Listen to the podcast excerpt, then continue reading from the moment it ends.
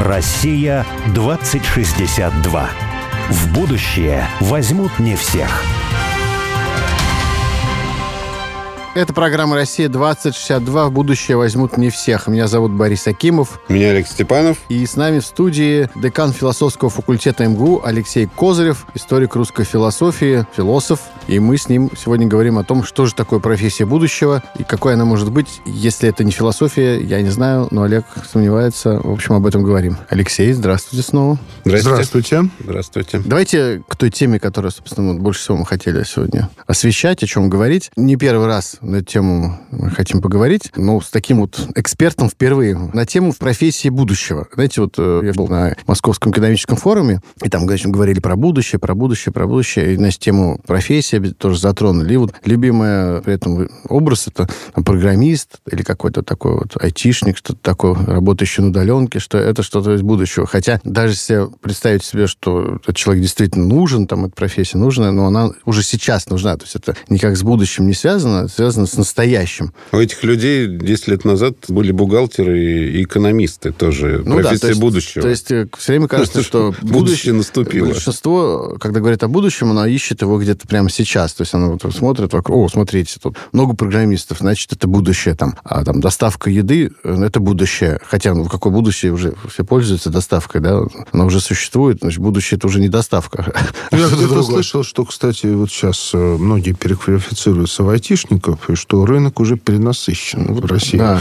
Причем Такая- э, такими как бы ай- айтишниками базового уровня. Продвинутые, да, они востребованы. Поэтому то же самое было с э, юристами, экономистами в определенный момент. Сейчас даже не только перенасыщенность э, рынка айтишниками, но еще рост возможностей нейросети той же, да? То есть понятно, что какие-то элементарные вещи по программированию там точно будут делать, уже делают роботы и будут еще больше делать. Был же даже какой-то каталог профессий будущего. Вот был проект э, 2030, да, образование. И там я листал его, там были очень специфические профессии. Куратор виртуального музея, концептуальный дизайнер. Не, у нас другие профессии. У нас вот первая профессия будущего это жена оленевода, по-моему.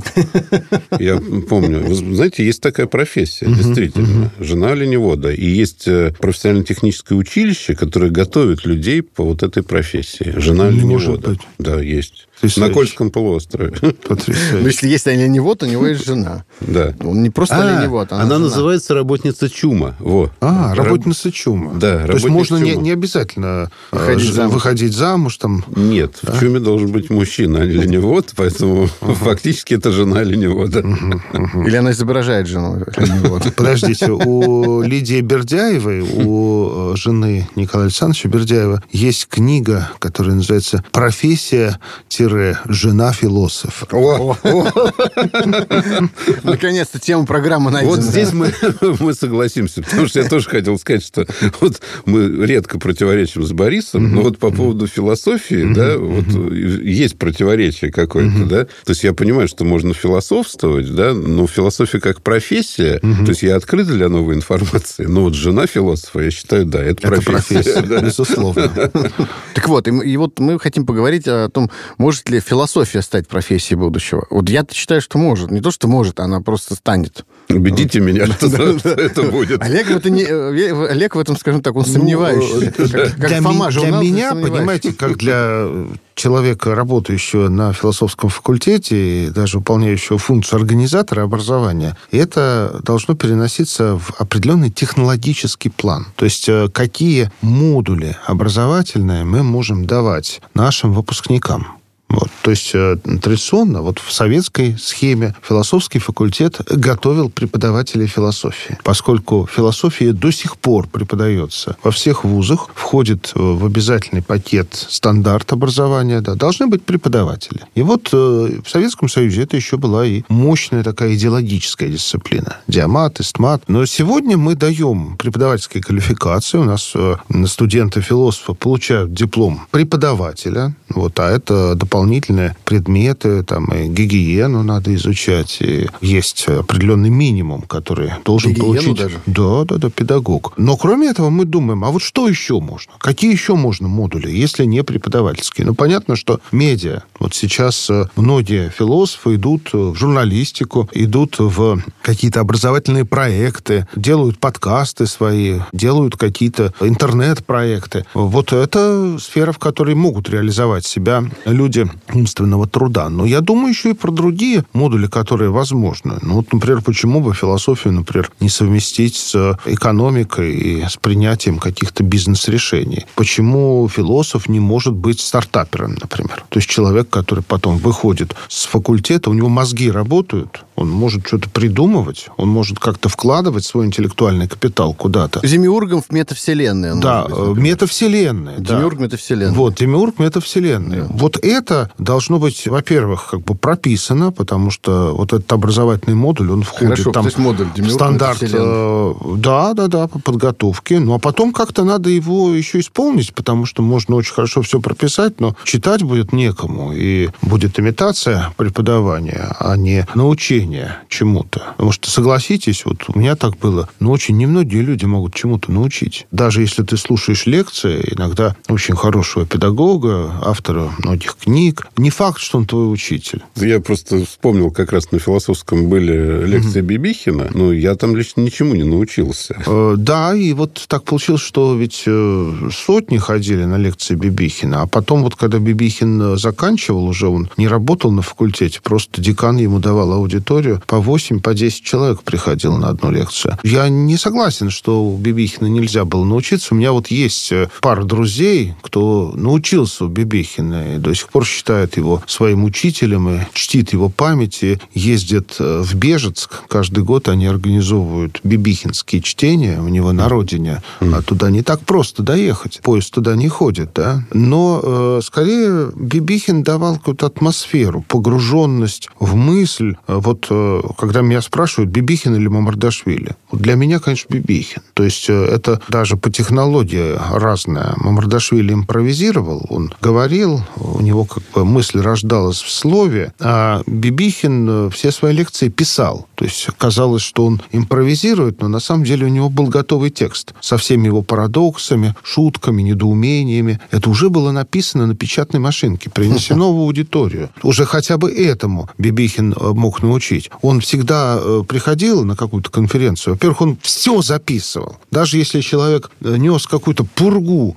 э, абсолютно такую архаичную, марксистскую, какую-то идеологическую, Бибихин все конспектировал, он стенографировал. Это когда-то может понадобиться. Потом он заполнял там паузы между заседаниями тем, что у него с собой была печатная машинка, и он работал. Вот, то есть он старался ни минуты не потратить зря. То есть э, уже хотя бы этому можно научиться. Вот какой-то технологии отношения к своему интеллектуальному труду. Но, наверное, научить можно разному. И вот мне кажется, что вот студента, кроме того, что он э, слушает прекрасные лекции, читает там Ницше, надо еще научиться читать, да, чтобы что-то понимать в том, что ты читаешь, нужно научить чему-то, чтобы он что-то умел. Ну, допустим, был синхронным переводчиком. Я несколько раз попробовал. Это так сложно.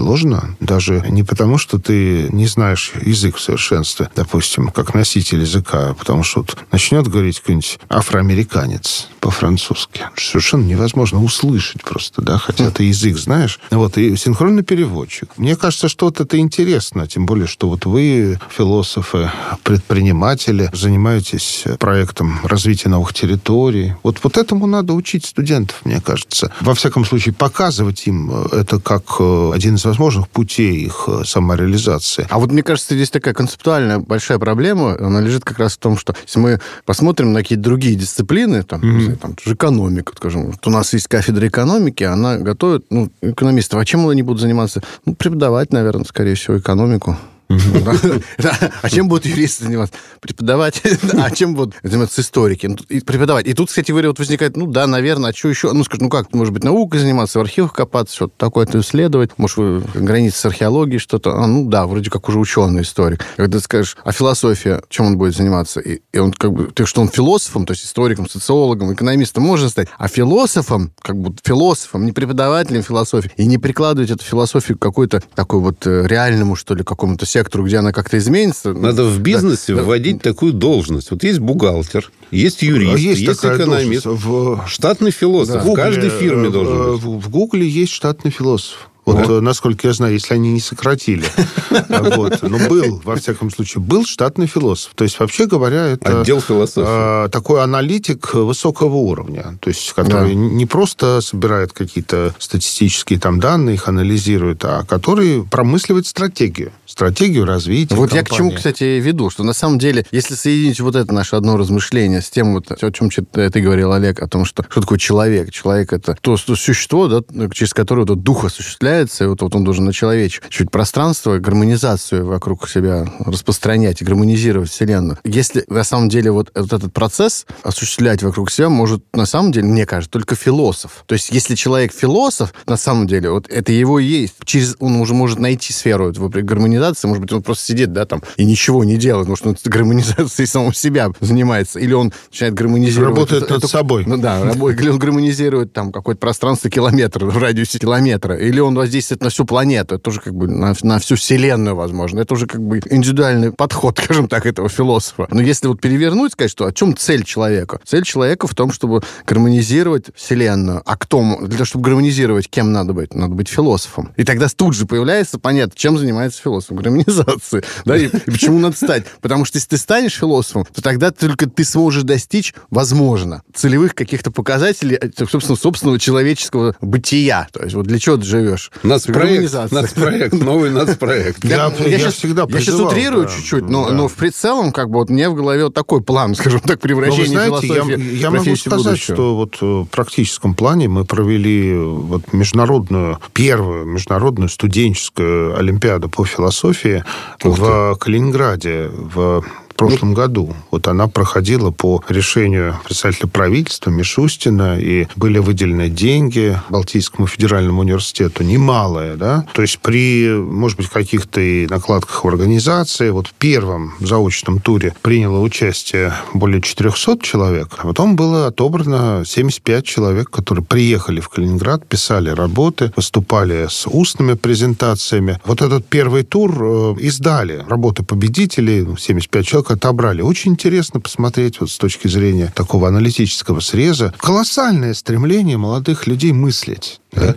Мыслить. Там давалось задание, там было шесть цитат из разных сфер про искусственный интеллект и про социум. И колоссально, в общем-то, я бы сказал так, и оригинальность многих работ. Конечно, сейчас вот в условиях э, санкций, изоляции мы не смогли получить такой большой международный охват. Но было 13 стран. Mm. Среди победителей был испанец, был иранец, да, mm. то есть mm. все-таки там были и, и европейские страны, и Германия, и страны бывшие нашей республики, да, но очень интересно, что вот это стремление к философствованию у молодежи присутствует сегодня. Это не, не какая-то архаичная форма, что вот, дескать, это профессия прошлого, это скорее профессия будущего, я вот. согласен. Удивительно, я бы вот сказал все-таки, что где вот действительно не хватает философии, философии, место есть для философа, такая тенденция последние десятилетия, что вот есть практическое применение, ну, например, каким-то открытием физики, да, и мы можем сделать, ну, например, там, ядерный реактор. Вот он работает. А вот что такое квантовая физика? Что это вот на пальцах можно людям объяснить? Открыли фундаментальные, как бы, части, из которых состоит все бытие. И вот эти фундаментальные основы бытия, они какими нам представляются, да? В школе говорят о том, что заканчивают на этой планетарной модели атома, да, ну и говорят, что ядро еще там из протонов состоит, но как бы не возникает вот представление о том, каков мир, да, мир все равно у нас такой вот он ньютоновой физики, да, осмысление на пальцах на самом деле, обрисовывание вот этого пространства удивительного, совершенно другого, ну, например, физического пространства, как сейчас это физики, это, конечно, дело философии. Много, на самом деле, областей еще, в которых требуется такое вот создание картины мира. Потом проекты популяризаторские, популяризация науки, вот такие как постнаука. Ну, вот это наш студент создал, вот мой ученик. И ну, для философии здесь э, большое поле вот такой коммуникации, мне кажется. Коммуникация между различными науками.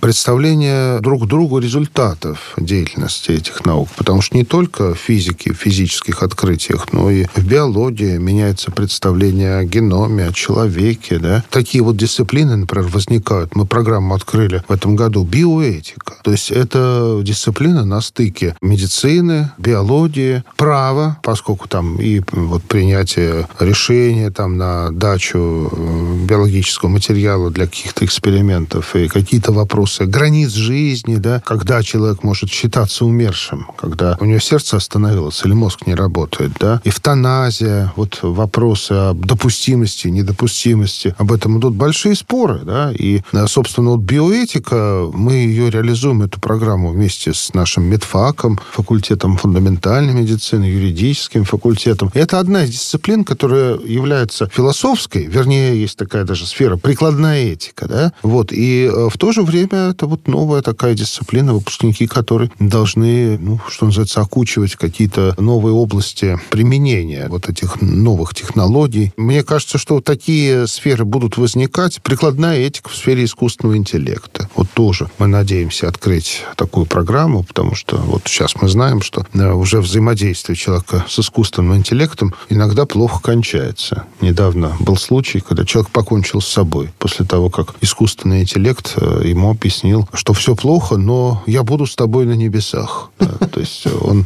с чат-ботом пообщался, вот, и, и суицид. Да, то есть уже есть реальные случаи, когда искусственный интеллект вот фактически Олег, а ты... довел человека, да. Ты знаешь, были случаи, были случаи, когда Между человек нами. разговаривал со шкафом и тоже потом покончил с собой. А знаете, я хочу проброс еще один сделать на тему профессии по философии как профессии будущего, потому что вот мы здесь нащупываем разные причины, почему так и должно случиться. Вот еще одна причина. Вот наука такая есть, психология, да. Я еще ну, не совсем старые, да, все-таки. Я помню прекрасно время еще, когда психология, вот я из нашего РГГУ... Зигмунда Фрейда, Из нашего РГГУ я приходил, значит, к моим друзьям из журфак, на журфак.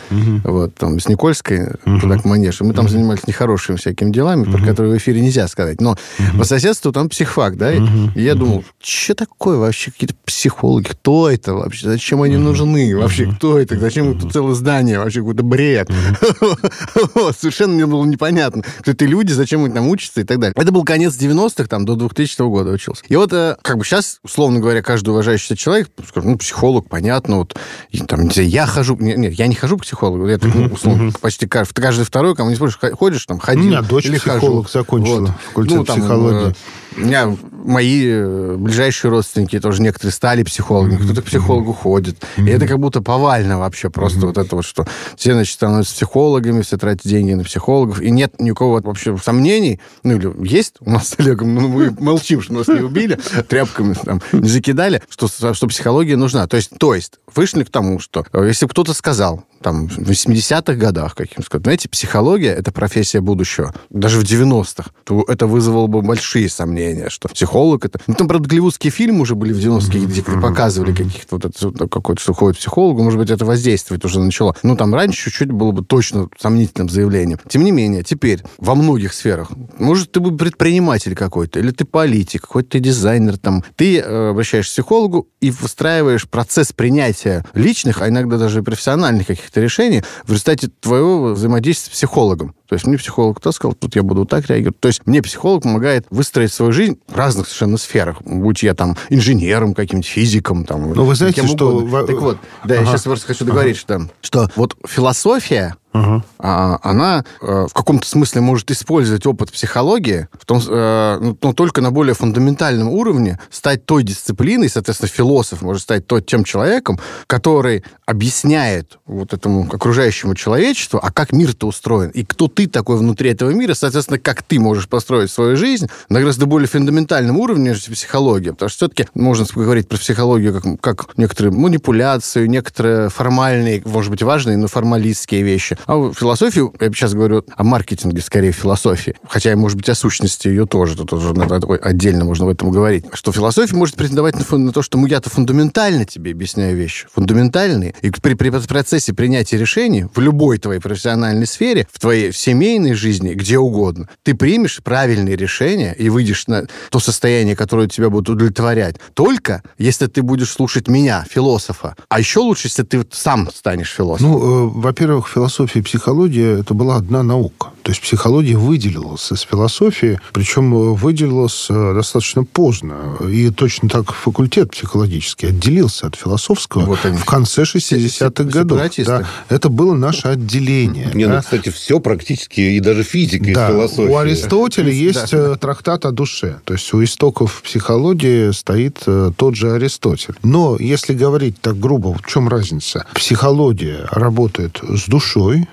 то есть с психическими процессами, с душевными процессами, с душевной жизнью, с переживаниями, с чувствами. А философия работает с сознанием. Сознание — это интеллектуальная деятельность, да, смыслополагающая деятельность. Вот. Есть э, концепции, которые психологизируют сознание, говорят, что сознание — это тоже переживание. Вот. Но все-таки сознание — это работа со смыслом, работа с истинным и неистинным. А здесь неважно, холерик я, сангвиник, флегматик или меланхолик, да, но есть э, процесс принятия решений, есть процесс э, истины, э, отделения истины от лжи, который детерминируется логическими процедурами, а вовсе не психологическими Сейчас то, что сказали, оно сразу говорит о том, что это да. профессия будущего, потому что вот. сейчас вот у всех говорят фейки, фейки, где истина. Ну, у нас есть... Про... Сказать, где истина. У нас есть программа, посвященная сознанию, да, вот ее читает наш философ, она всегда очень востребована как дополнительное образование, туда записываются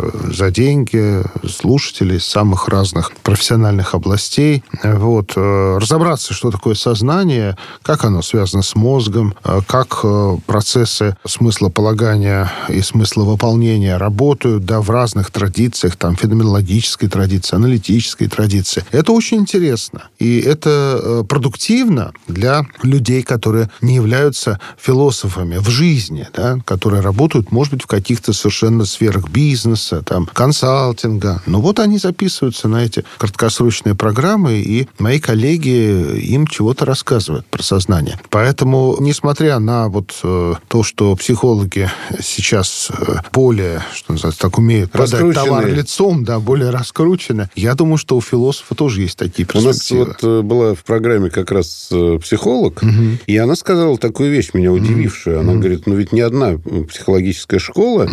не может похвастаться ну, результатами. То есть э, не, не наблюдается взаимосвязь устойчивая между лечением и излечением. Только одна бихевиористская, которая, собственно, mm-hmm. не является психологической в том смысле, что она душу не лечит, да, mm-hmm. она просто говорит, не можешь в лифт войти, mm-hmm. вот, мы тебя научим входить в лифт. Вот mm-hmm. от этой проблемы ты избавишься.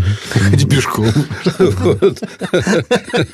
А, ну вот у них есть повторяемые результаты устойчивые, да, у всех остальных нет. Поэтому мне кажется, что да, философия в этом смысле тоже перспектива огромная. Сейчас вот а я вот... последнюю ремарку, может быть, ну, предпоследнюю с своей стороны, просто что выйти на улицу сказать, знаете, вот я психолог, или там, вот он психолог, и человек на улице скажет, ну да, ну и что, мало ли из профессии. Он скажет, он философ, или там, я философ. Но кто есть... Это? А кто это вообще такой? Есть ведь и проблема. Ее практические школы различные, школы тостов, школы там парламентских дебатов, э, школы э, риторики, да, ну извините, но это же тоже прикладная философия. Как убедить человека, как построить э, убеждающую аргументацию. Риторика – это наука э, тривиума, да, куда входит э, грамматика, риторика и диалектика. Это тоже, в общем-то, философская наука. почему-то ее у нас относят к филологии. Это неправильно. Вот. Это тоже сфера философии, которая Украли. сегодня успешно в сфере такого предпринимательства, да, различных тренингов, там, школ действует. А э, Щедровицкий, ну, я думаю, что многие знают это имя, методологи, да, ну, э, вот человек был в 60-е годы, он предлагал там такой процесс э, бизнес-тренинга, по сути, анализа ситуации, принятия решений, и до сих пор его последователи, его сын, э, сын да. работают, да, предлагают бизнесу свои как бы программы, вот, которые успешно продают. Философ-коуч. Нет, понятно. Атомный Талиб, философ, Талиб. Росатом. Да. Ну, тот же, тот же Талеб тоже вспоминается. Да. Удивительно, конечно. Это такой. сращивание Росатома с методологами, произошедшее недавно, потом они сейчас все за границу уехали. Ну... Удивительно. Но на этой позитивной ноте мы вынуждены за закончить. Хотя хочется продолжать этот разговор. Спасибо. Спасибо, спасибо. Было, было очень интересно. Всего спасибо, доброго. всего доброго. Россия 2062.